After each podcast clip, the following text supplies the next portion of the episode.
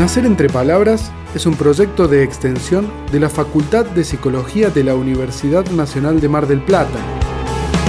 Los caminos están hechos de palabras, las apuestas se jugaron con palabras, los derechos se ganaron con palabras, yo solo escucho tus palabras, que la furia no nos deje sin palabras, yo no puedo que midamos las palabras, la justicia se maneja con palabras, ¿de qué están hechas tus palabras? Eh, ¿Cómo fue que eh, la OMS y UNICEF tomaron la determinación ¿sí? de eh, implementar, de instaurar esta semana? Bien, trabajan también con WABA, que es la Alianza Mundial para la Acción de Lactancia Materna, que es una red internacional de personas y organismos que trabajan, bueno, justamente con ellos. Y lo que hace WABA es organizar las semanas y trae a, trae a la mesa, digamos, discusiones, con, pone un lema y el tema que se va a trabajar ese año. Por ejemplo, el lema de este año es Impulsemos la lactancia materna apoyando y educando. Bien, todos los años se, utiliza un eslogan o un lema distinto. Sí. Bien, bien, excelente. Em, queríamos, eh, en realidad, eh, por ejemplo, no sé, a ver, no sé si me querés comentar eh, sobre cuáles fueron los lemas que se impulsaron en otros años, como para que tengamos una idea, ¿no? De por dónde va la iniciativa a lo largo del tiempo. Bueno, el primero, como ya había dicho, era para, para visibilizar la iniciativa de hospitales de, UNICEF.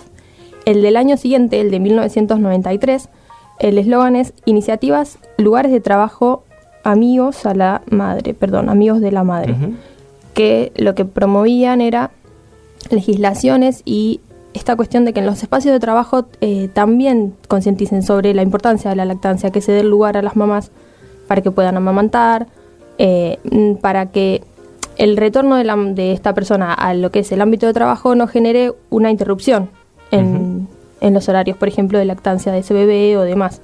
De que no sea, bueno, por ocho horas sabes que ese bebé va a estar con fórmula, sino que hay, hay un lugar en el que puede ejercer la lactancia tranquila o por cierta cantidad de tiempos.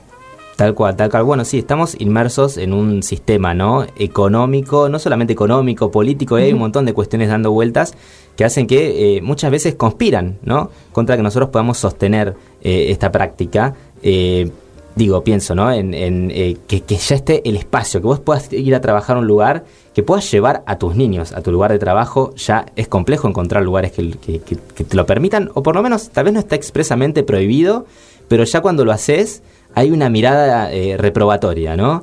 Eh, y también eso, la falta de espacios para, para, hacer, por ejemplo, la extracción de la leche y la falta de, los elementos también, ¿no? Eh, me parece que hay un sistema que lo que está diciendo es, bueno, esto acá no.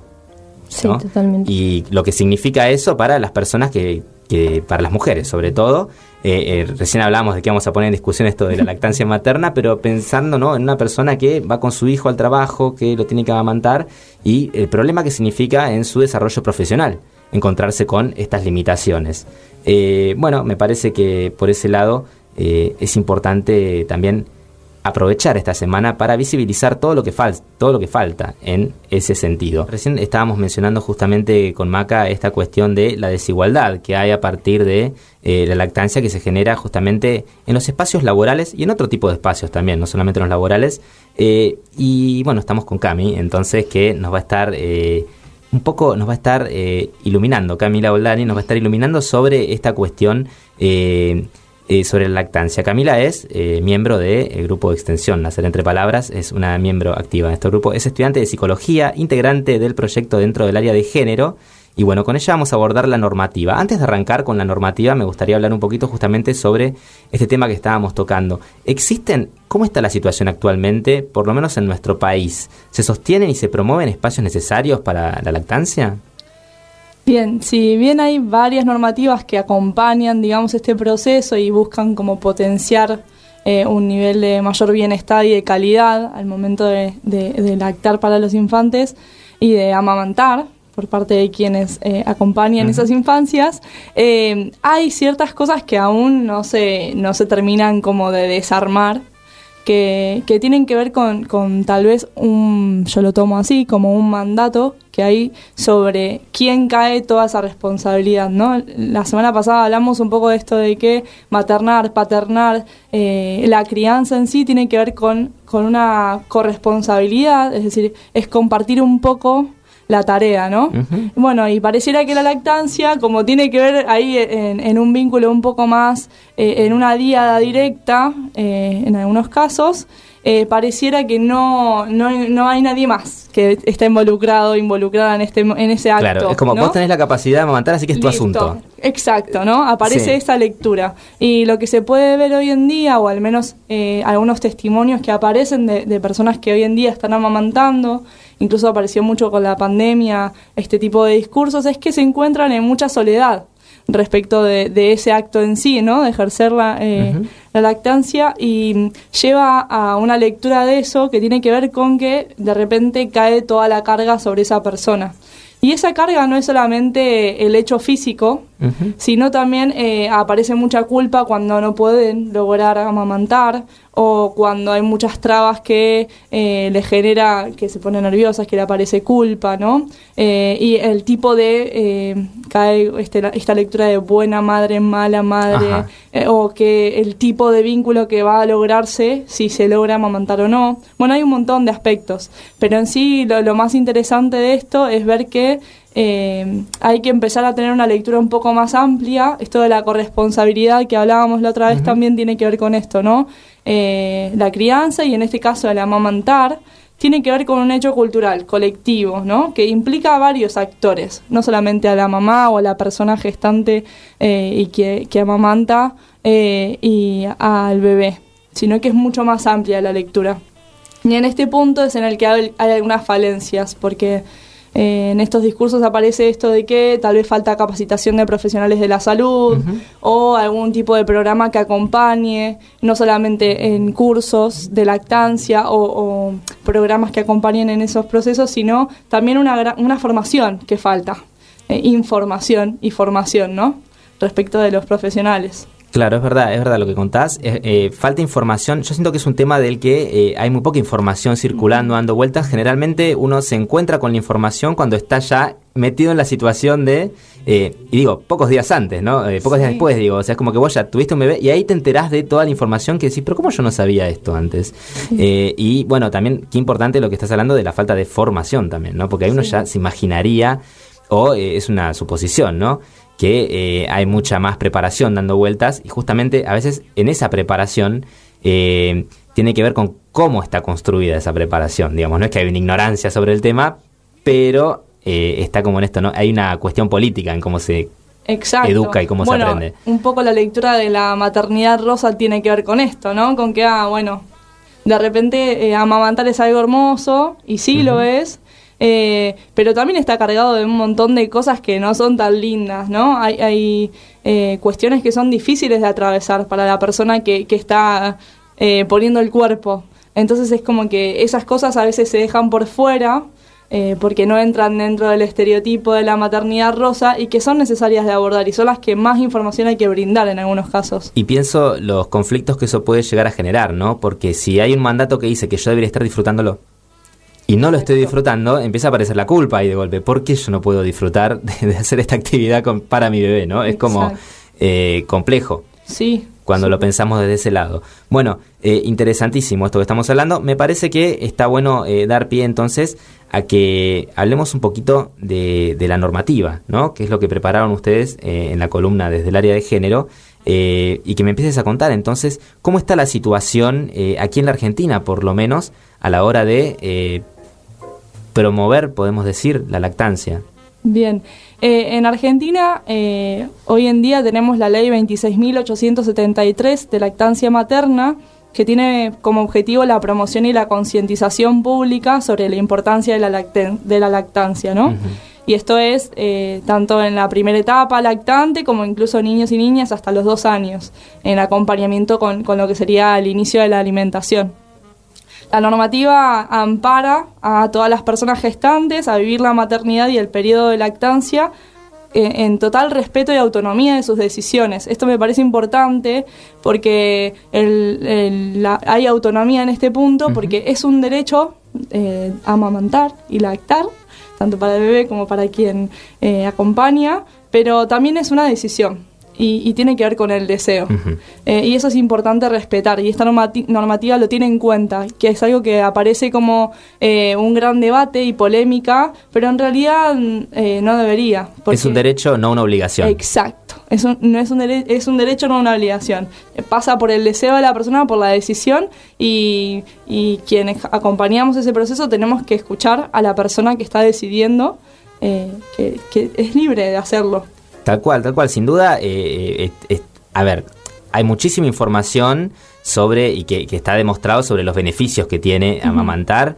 Eh, lo hemos lo hemos de hecho mencionado aquí mismo en este programa que tiene que ver con bueno aquellas defensas naturales que aporta solamente la leche materna al bebé. hay un montón de cuestiones que hay un montón de beneficios. Ahora toda esta información que es necesaria dar, eh, eh, es importante no darla desde un plan, eh, desde la obligación, desde la restricción, desde la culpa. Es como que vos tenés que hacer esto. Puede haber mil razones y pueden la persona la, persona que fue madre puede haber atravesado mil situaciones por las cuales puede estar tomando una decisión libremente de no hacerlo y hay alternativas. Y está bueno eh, también contar que están esas alternativas. Exacto. Eh, me, aparece también esta lectura del parto, ¿no? Que se le dice parto natural y, parto artificial. Ambos son partos, ¿no? Bueno, un poco la lectura de esto también tiene que ver con eso, ¿no? Eh, que también la lactancia mixta o la lactancia diferida son formas de lactar también, que tal vez no es dar el pecho a lo clásico, ¿no? como, como aparece en el estereotipo, pero también son formas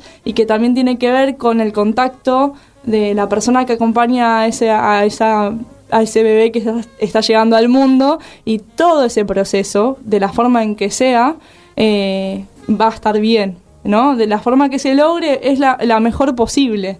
Eh, porque también es eso, eh, la persona que va a acompañar a ese bebé va, a buscar que sea lo mejor para ambos, ¿no? Em, sí, y sin duda si, si, si esa persona está cómoda acompañando al bebé, eso va a ser beneficioso para el bebé, digamos. O sea, si está atravesando, si, si se transforma en una situación eh, traumática, molesta, cada vez que tiene que amamantar al bebé, tal vez lo está haciendo de este modo, entre comillas, vamos a decir, natural, ¿no? O qué palabra, ¿no? Natural, normal, sí. Pero bueno, pensar en que eh, si, si eso le genera una situación de estrés, de desconfort, de, o es un problema, eso no va a ser bueno tampoco para, para el niño. Así que eh, está bueno siempre pensar en eso, ¿no? Como respetar también los deseos y, la voluntad de cada madre. Em, vamos con, eh, la, con otra ley también, ¿no? Que tenemos. Sí, la ley 27.611 que es la ley de los, mil días, también eh, eh, acompaña la atención y el cuidado integral de la salud durante el embarazo y la primera infancia y tiene como objetivo proteger y fortalecer y acompañar el cuidado integral de la vida y la salud de las personas gestantes y de los niños hasta los tres años, ¿no? Eh, también esta ley acompaña un poco este proceso y en conjunto con esto también hay una normativa que tiene que ver con el contrato de trabajo, la ley 20.744, que, que plantea respecto a la jornada laboral que toda trabajadora, trabajadore que amamanta podrá también disponer de dos descansos de media hora para amamantar a su hijo en el transcurso de la jornada de trabajo. Y en el caso de que no pueda hacerlo, de, que el, bebé venga, eh, es importante que sea un espacio cuidado, ¿no? Limpio, eh, a resguardo, que sea higienizado y que sea seguro tanto para la mamá como para el bebé. Bien, bien. Este, yo me, pregunto, ¿no? Porque uno siempre lee las leyes y decís, che, qué bueno. Ahora, cuando viene la, implementación, mi gran duda es, ¿está sucediendo esto realmente en todos los espacios de trabajo? Y digo, pensando en un país como Argentina, donde primero eh, más de la mitad de los trabajadores no, no están en un, con un convenio de trabajo, ¿no? Digo, eh, con la cantidad de trabajo informal que hay en negro, eh, pensamos que eh, hay muchísima gente que no puede acceder a tener ese espacio porque básicamente está fuera de cualquier convenio, entonces fuera de cualquier regulación de la ley. digo, imaginémonos, no sé, alguien que está trabajando en, en la calle, alguien de la economía popular, por ejemplo. ¿Cómo hace para acceder a un lugar ¿Cómo fue que dijiste vos? A un lugar eh, seguro, adecuado, claro. ¿Cómo hace para acceder a un lugar limpio, adecuado, preparado? Digo, tal vez el Estado debería estar dando un paso. Eh, esto que no suene como un reclamo, ¿no? Pero digo, imaginando, debería estar dando un paso más allá para empezar a pensar en la gran mayoría de la, de la población que se está quedando afuera, ¿no?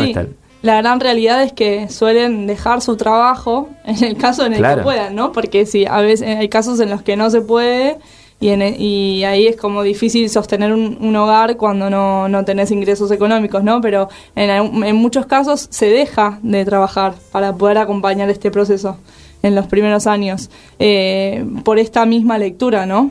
Pero sí, falta muchísimo.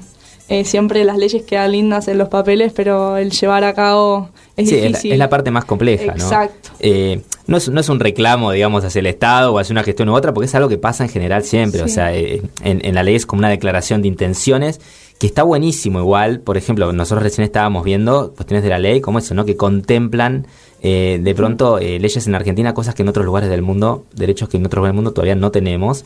Entonces muchas veces son de avanzada, pero bueno, en la parte de la implementación viene la, plata, la pata floja. Y ahí es donde está bueno también uno estar atento para, eh, para tener ideas, para solicitar, para visibilizar y para problematizar justamente lo que falta a la hora de la implementación. Bueno, entonces me estabas comentando vos recién la normativa entonces que regulaba los, los, lugares de trabajo. Eh, ¿Hay algún eh, detalle más que regule esa normativa?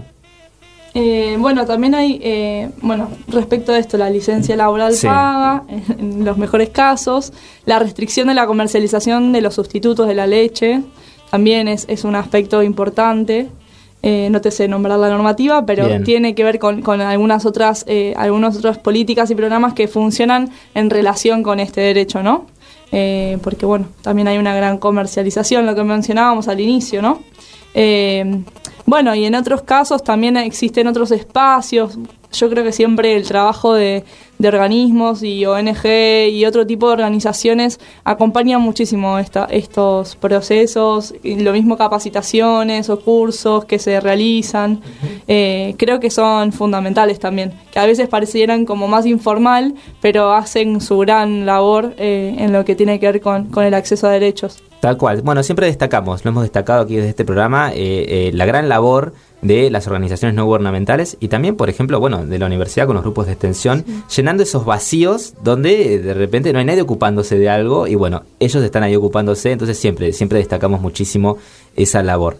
Eh, también estoy leyendo aquí en lo que habían preparado para hablar y me parece que es un tema interesantísimo, ¿no? Que lo, tocamos superficialmente, esta cuestión de las diferentes formas de lactar. Eh, ¿Cuáles serían las otras formas más allá de la forma que decíamos, ¿no? Que hoy señalábamos que decían natural, normal. ¿Cuáles serían las otras formas, ¿no? Que también son eh, y que no son, eh, no por ello son menos, ¿no? Exacto. Vamos, vamos a decirle en vez de natural, biológica. Ahí está. Qué más linda. Sí. la desarmamos un poco porque natural está cargado un poco de lo que se naturaliza, ¿no? De lo típico. y es un poco desarmar eso.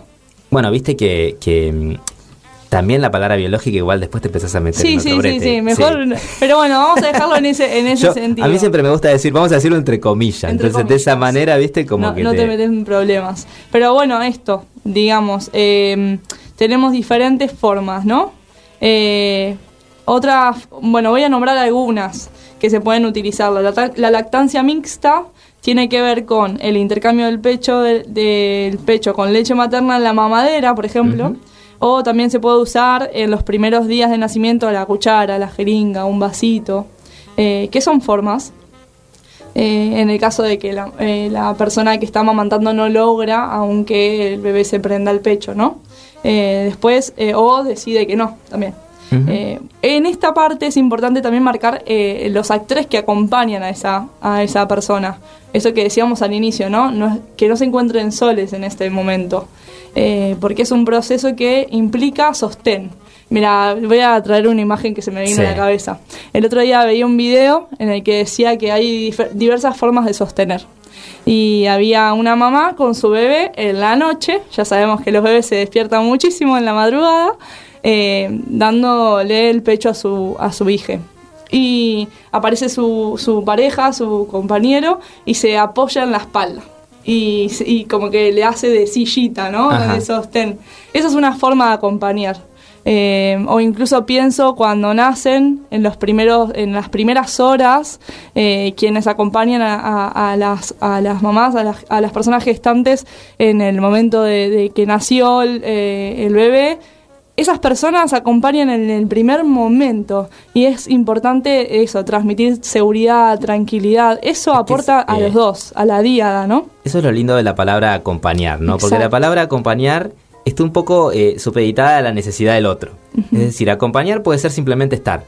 Exacto. Simplemente estar al lado, en realidad, porque a veces, no sé, viste que a veces eh, vos necesitas que alguien te acompañe a algo, pero capaz que no necesitas ayuda porque, no sé, porque su ayuda interfiere con cómo vos haces las cosas, pero el simple hecho de que esté ya te sirve. Entonces, está supeditado a tu necesidad. Puede ser que, eh, que vos le solicites que haga más, que requieras que haga más, que haga menos, pero lo importante me parece que es eh, estar presente, atento, a veces escuchar. Exacto. Es, es, suficiente, ¿no? Como si fuera poco, además. Pero me, me, parece que está buenísimo ahí tomar la palabra acompañar, eh, reflexionar sobre esa palabra y evaluarla en todas las acepciones que puede llegar a tomar. Sí justo se me vino la imagen, era, era bastante representativa de este acompañamiento. Eh, bueno, y también hay otro que me parece interesante nombrar, eh, para mí era nuevo, me puse a investigar y fue nuevo para mí esto, pero existe el, eh, a ver si está bien la palabra, sí, relactador. Es un recipiente que contiene la leche, ya sea de fórmula o materna, y que sale como en una pequeña sonda y se dirige al pezón de la madre o de la persona que está amamantando. Y de esta forma el bebé succiona el pecho y va tomando la leche del relactador, digamos. Esta es otra de las variables, digamos.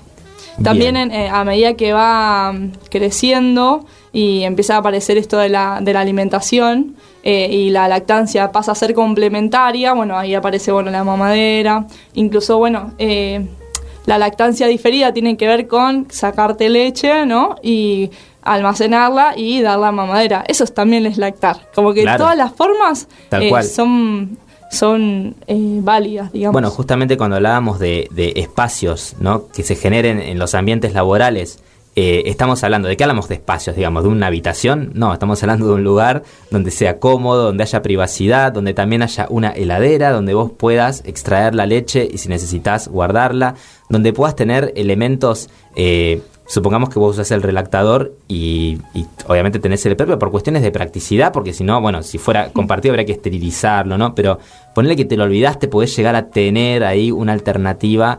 Eh, me parece que eh, de eso hablamos, ¿no? Cuando hablamos de espacios adecuados y me parece que está buenísimo empezar también a trabajar en eso. A veces, muchas veces lo que pasa es que eh, hay mucho desconocimiento sobre la ley. Capaz que no es mala voluntad, pensando en una empresa, capaz que tiene un espacio para destinar a eso, pero no saben ni por dónde arrancar, no saben qué es necesario.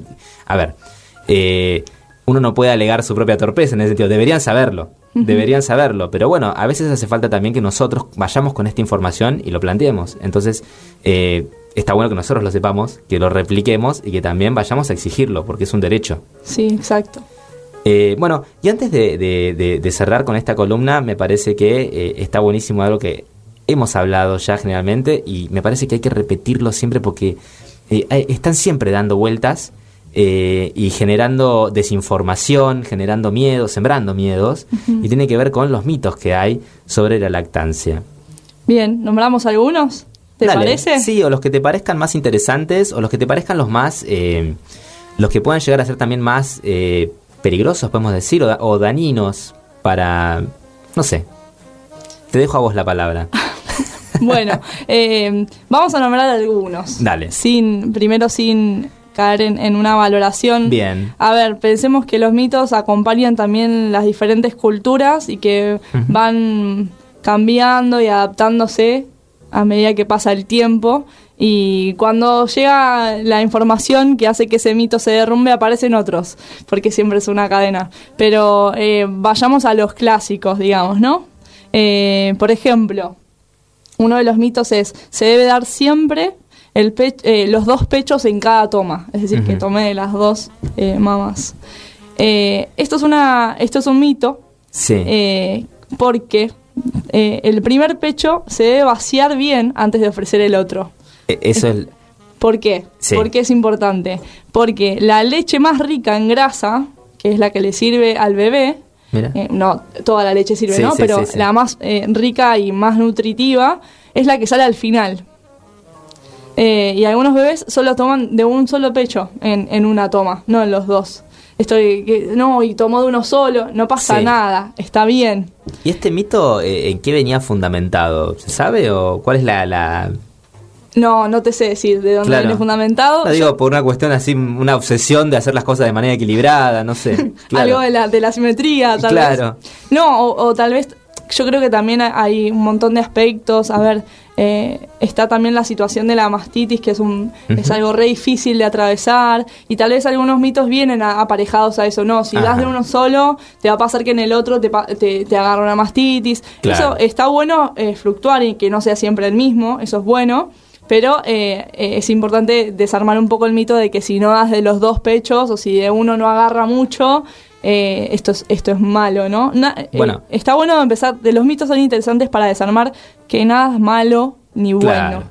¿no? Pero esto es importantísimo porque, a ver, si pensamos, eh, cuando vos me contaste la razón, que en realidad lo importante es que toma hasta el final, porque Sí. se está perdiendo la parte más nutritiva de la leche, es como que está buenísimo tener esta información para saber que, bueno, este mito no tiene ningún tipo de razón de ser, al contrario.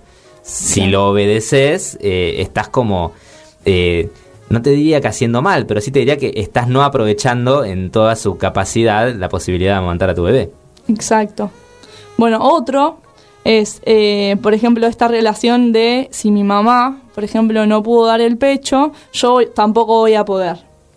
Cuando, cuando sea madre. Esto eh, es importante saber que lo que determina la cantidad de leche que se produce no tiene que ver con algo hereditario, con un factor hereditario, sino que tiene que ver con eh, la frecuencia con la que se alimenta el bebé. A ver.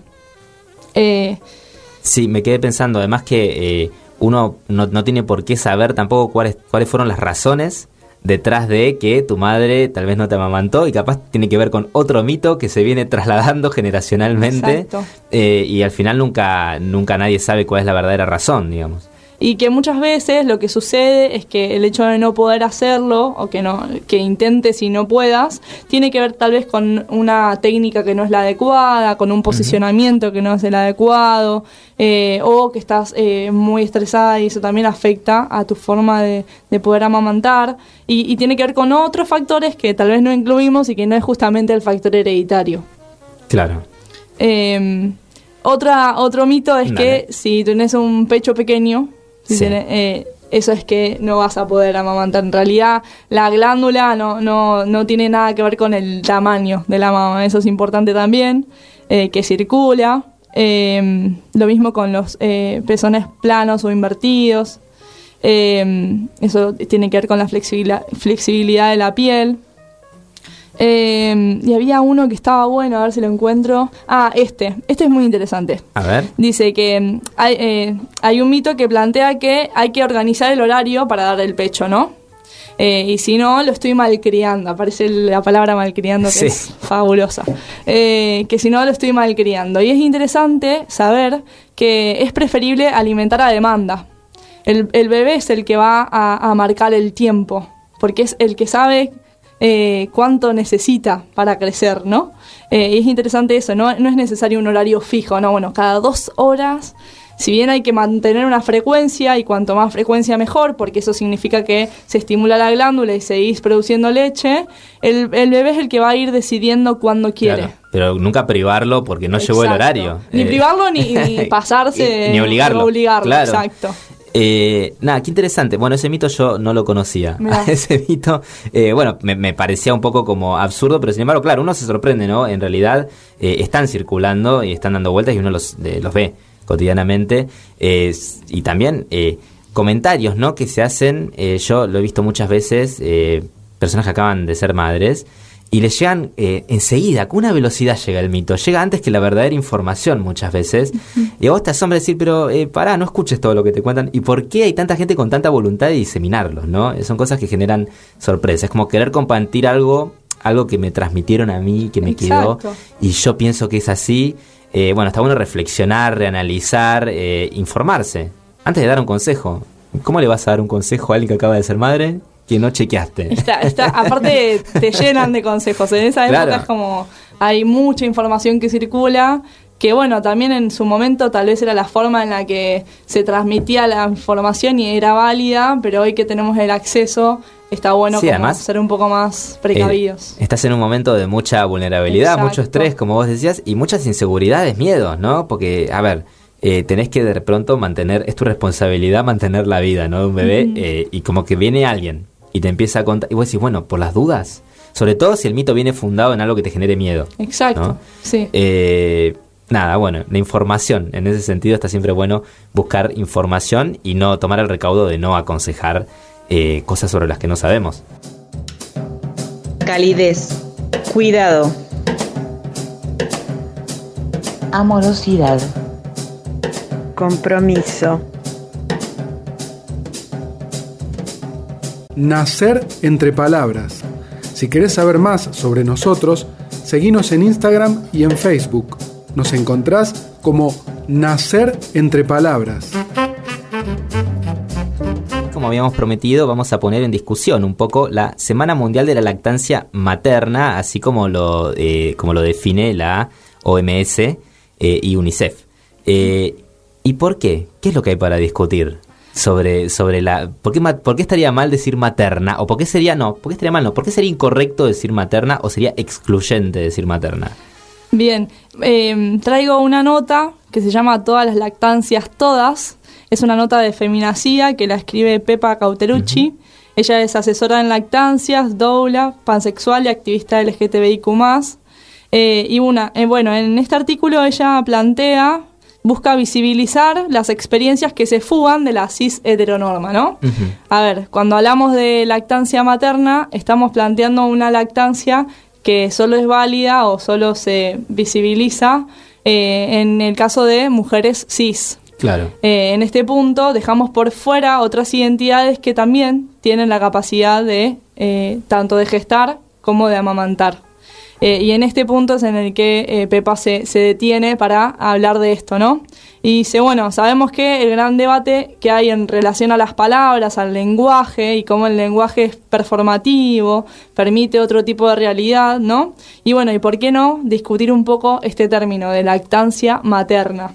Eh, y ella propone otro concepto que es lactancia humana. Eh, para corrernos un poco de esta lectura de que la, o la única lactancia que es válida, digamos, es esta, ¿no? Sí, que además lactancia humana lo sintetiza perfectamente, ¿no? Te hace preguntarte, claro, ¿por, qué estábamos diciéndolo de la otra manera, no? claro, era más linda incluso. era adecuada. Eh, bueno, y, en este punto lo que busca con este nuevo término es correrse de la hegemonía impuesta por esto, por algo cis heteronormativo, por el patriarcado y, la, y también el peso que cae respecto del género que hablábamos al inicio también. Eso justamente que estábamos hablando antes, que la lactancia también eh, la puede, eh, se puede encargar de la lactancia el padre. ¿no? Eh, porque estábamos hablando de las distintas formas, ¿no? De, lactancia. Entonces, decir lactancia materna es de algún modo, desde la palabra, seguir poniendo la responsabilidad y depositándola solo en la madre. así que más allá de esto, me parece que, que, más allá de la cuestión de género, me parece que es válido lactancia humana también por esta cuestión. Exacto, y, está bueno también desde humana eh, el hecho de que es un derecho humano, tanto para la persona que amamanta como para el lactante que, que, pueda recibir la leche. Eh, en este punto, eh, también algo que ella puntualiza en, su artículo tiene que ver con que esta lectura nos permite visibilizar otras experiencias y, también hace como un, un, foco particular en relación a los profesionales y el sistema de salud y la importancia que tiene de acompañar a familias que no entran dentro de esta hegemonía. Eh, eh, y que también eh, necesitan acompañamiento. Había como relatos sobre, bueno, fui a un curso eh, para de, la, de, lactancia y me encontré juzgado, me, sentí que no me acompañaron en este proceso o no me dieron la información que necesitaba. Eh, por ejemplo, identidades trans, eh, necesitan acompañamiento también en relación a su proceso de hormonización, que a veces se deja por fuera, y realmente los profesionales aún no tenemos la información suficiente para poder abordar esas temáticas. Bueno, y tiene que ver con lo que decíamos al principio, ¿no? De la falta de formación, y digo, a veces eh, son cosas que se entienden, ¿no? Que no tienen que ver con, con algo intencional, pero sí con, una, con esa falta de preparación que, se que tiene que ver con no, no haberse, no haber tomado conciencia plena todavía de la importancia. ¿no? Eh, y que es importante empezar a remarcarlo. Entre los, entre los testimonios que vos mencionabas, había algunos que decían, por ejemplo, fui a un lugar eh, y me sentí observado, me sentí como que me miraban como que era raro y, Mm. ya, hasta los profesionales, ¿no? Entonces como que me hicieron sentir como que no, no tenía que estar ahí. Me hicieron sentir incómodo y bueno, preferí irme sin esa información que necesitaba o incluso también cosas que se dicen como, bueno, eh, no, mira, no conviene que vos lo hagas porque le vas a generar un trauma. Eh, nada, cosas que tienen que ver con la ignorancia Sí, directamente. Sí, sí, con el estereotipo y con, con la violencia que hay también al colectivo eh, LGTBIQ Sí. más aún en día, ¿no? Y que es importante empezar a, eh, parte de, de construir tiene que ver con eh, observarse uno a sí mismo y empezar a analizar y reflexionar sobre las cosas que nos generan a nosotros. Digo, a ver, los seres humanos tenemos una tendencia a simplificar el mundo que nos rodea para hacernos todo más fácil, ¿no? Entonces empezamos en base a nuestros propios parámetros a establecer qué es normal y qué no es normal, ¿no? Y como que queremos mantenernos ahí adentro para sentir que no nos sentimos observados. Y, a ver, es parte de toda una inseguridad. Cuando eh, nos encontramos con algo que no se encaja, que no encaja con nuestros parámetros, tenemos esa tendencia a simplificarlo en términos de bueno, malo, eh, raro, normal. eh, y en realidad creo que lo que tenemos que empezar a trabajar es eh, cuando vemos algo que nos hace ruido, que nos parece raro, que nos parece malo, me parece que antes de empezar a señalarlo, de exclamarlo o de tomar una acción hacia esa persona, tenemos que empezar a reflexionar y revisar adentro nuestro por qué. Claro. ¿Qué es lo que me hace ruido? ¿Por qué me molesta que eh, esta persona tenga otra identidad? ¿Por qué me molesta? Y tal vez si empezamos a hacernos esa pregunta, con simplemente hacérnosla, eh, nos damos cuenta de que tal vez no eh, tenemos que empezar a cambiar algunas cosas. Eh, me fui por las ramas, perdón. No, no, Sí. está muy bien, está muy bien. Bueno, respecto de esto, voy a dejar algo para cierre que me gusta, Sí. que voy a leer un pedacito de lo que escribía, pero me parece interesante sumarle a esto que venimos hablando el testimonio de Rubén Castro, que es una persona trans no binaria, es papá gestante, que bueno, que vive en Madrid, en España, y voy a leer un, un testimonio de, de lo que vivencia Dale. en, en su proceso de, de lactar. Eh, bueno, él pudo acompañar, él gestó a su hija y, y aco- y pudo lactar, pudo, pudo amamantarle. eh, y bueno, y compartía que la vida seguía ocurriendo afuera, dice, fuera de mi criatura y, y la teta, pero yo no podía amamantar en cualquier lado por inseguridad. Sí, tristemente, ya hay incidentes con mujeres cis que amamantan en el público. Eh, yo no, no quería y no podía probar qué pasaría si una persona trans masculina sacaba la teta para amamantar en cualquier banquito de la calle, decía, ¿no?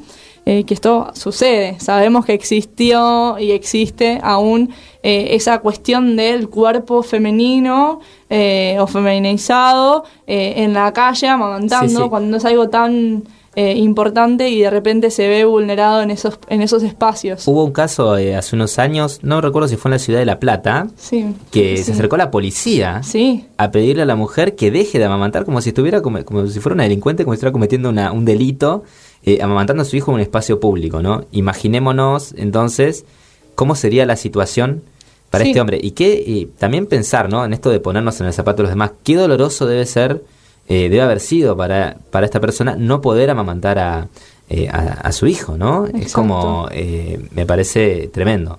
Sí, incluso, bueno, eh, también hacía referencia a cómo fue el proceso, de que se encontró, bueno, fui a lugares, le pregunté a los profesionales de la salud, e incluso yo me encontré dándole información a los profesionales sobre, eh, sobre cómo, si yo podía o no eh, amamantar y de qué manera, ¿no? Bueno, hablaba de, dice, en muchas ocasiones somos las personas trans quienes enseñamos y brindamos la información a los profesionales de la salud, porque no saben de nuestras realidades, dice.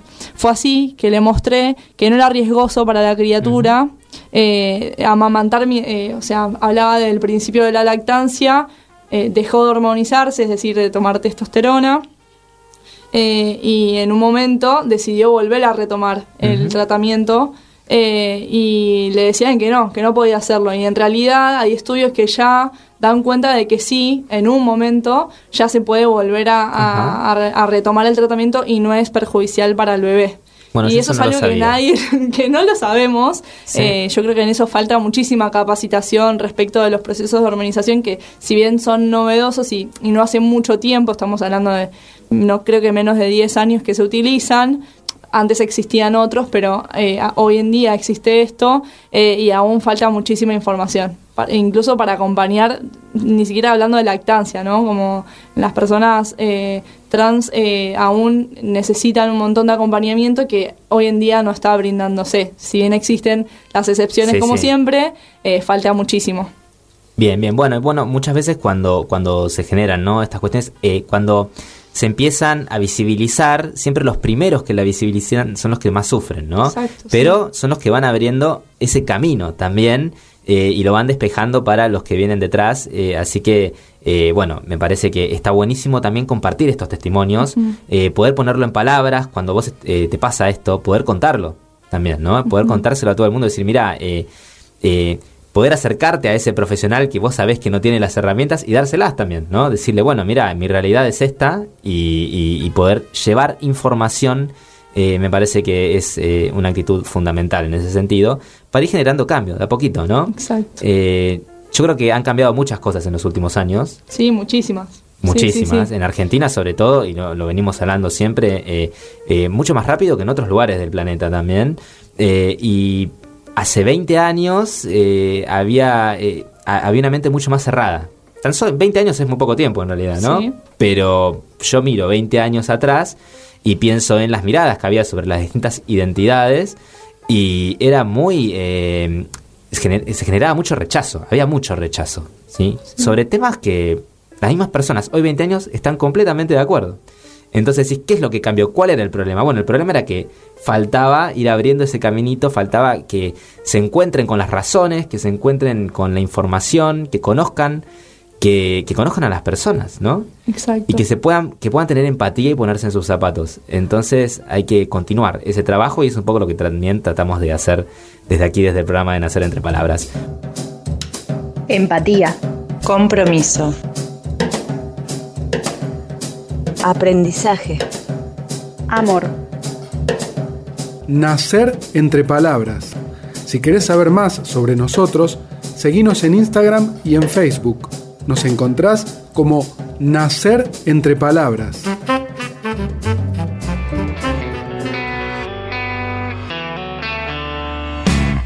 Las palabras se apropian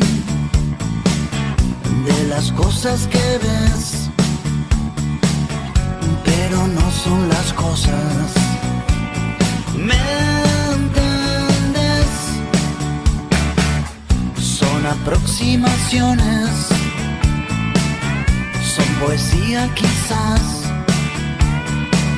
son de este ancho universo.